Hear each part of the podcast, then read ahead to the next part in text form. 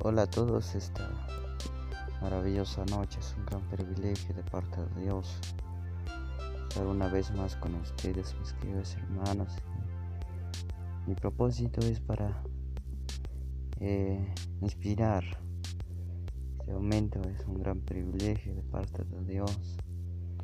Eh, estar una vez más con ustedes compartiendo una reflexión para nuestras vidas.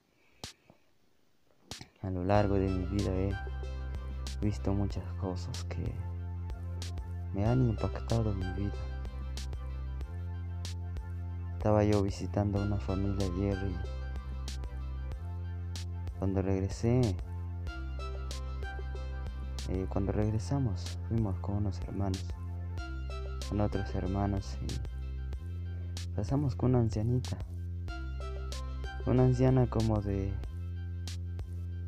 78 eh, años o 75 años. Una anciana ya avanzado de edad. Es triste ver. Una ancianita. Él vivía solo en su casa. Y sabe algo me sorprendió aquella anciana. Ella sentada junto a la plancha y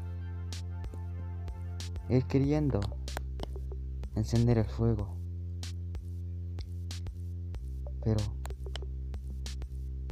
ella ya no tenía fuerzas para levantarse.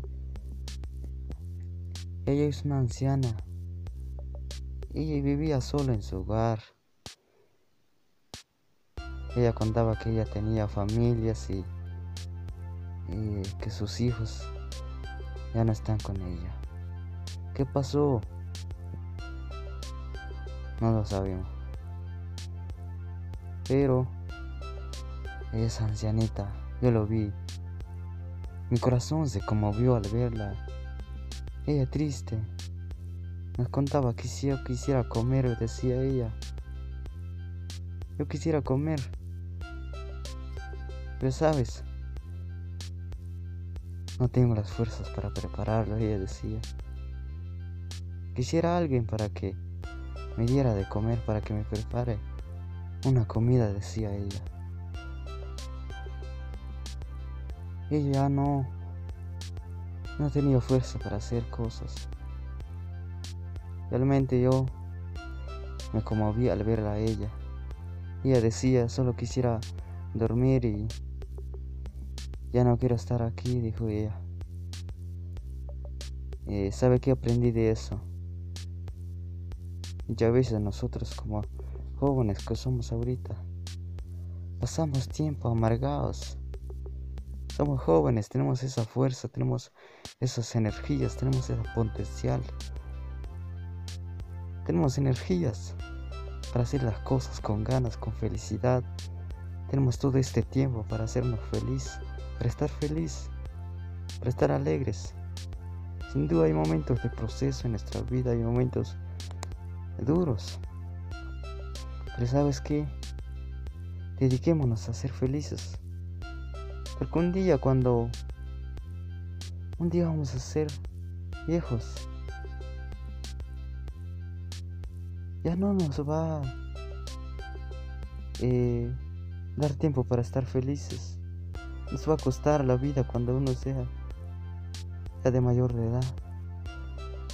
Con razón, el poeta Salomón, el proverbista Salomón decía en Efesios capítulo 5, versículo 15 en adelante, él decía, mirad pues con diligencia cómo andéis, no como necios, sino como sabios, aprovechando bien el tiempo porque los días son malos. ¿Qué decía esto? Él decía, mirad con diligencia, ¿cómo andéis? No como necios. ¿Sabe qué quiere decir la palabra necio? Es aquel hombre que no tiene sentido lo que quiere hacer. ¿Qué dijo el, el proverbista Salomón? Dijo, él sea, él dijo, seamos como sabios, dijo, aprovechando bien el tiempo. porque los días son malos. ¿Por qué? Eh, él decía que los días son malos. Realmente él decía en el Eclesiastés que él dijo, acuérdate de tu Creador en los días de tu juventud. Antes que vengan los días en que Dios no tengo en ellos contentamiento. ¿Por qué no tendrías contentamiento en tus días? Porque eh, cuando uno llega la edad avanzada, las cosas cambian. Las cosas son diferentes, pero eh, nosotros que somos jóvenes ahorita creo que eh, nuestro deber y responsabilidad es de tomar buenas decisiones, dedicarnos a ser felices. No permitas que un proceso te quite la felicidad, la alegría. Dediquémonos a estar felices hoy que tenemos tiempo. Porque no va a decir que nos vaya a eh, suceder como la anciana que ella deseaba. Yo lo vi, ella deseaba que alguien le sirviera una comida. Pero ella estaba sola. Sin duda ella sentía, se sentía triste, se sentía sola. Tiene una soledad en el corazón, pero Nadie le podía atender. ¿Y qué pasará si ella la pasó la vida amargada? Si desde su juventud vino amargada y ahorita que está sola, ¿qué ganamos con esa vida de andar en tristeza, en tristeza, día tras día, amargados?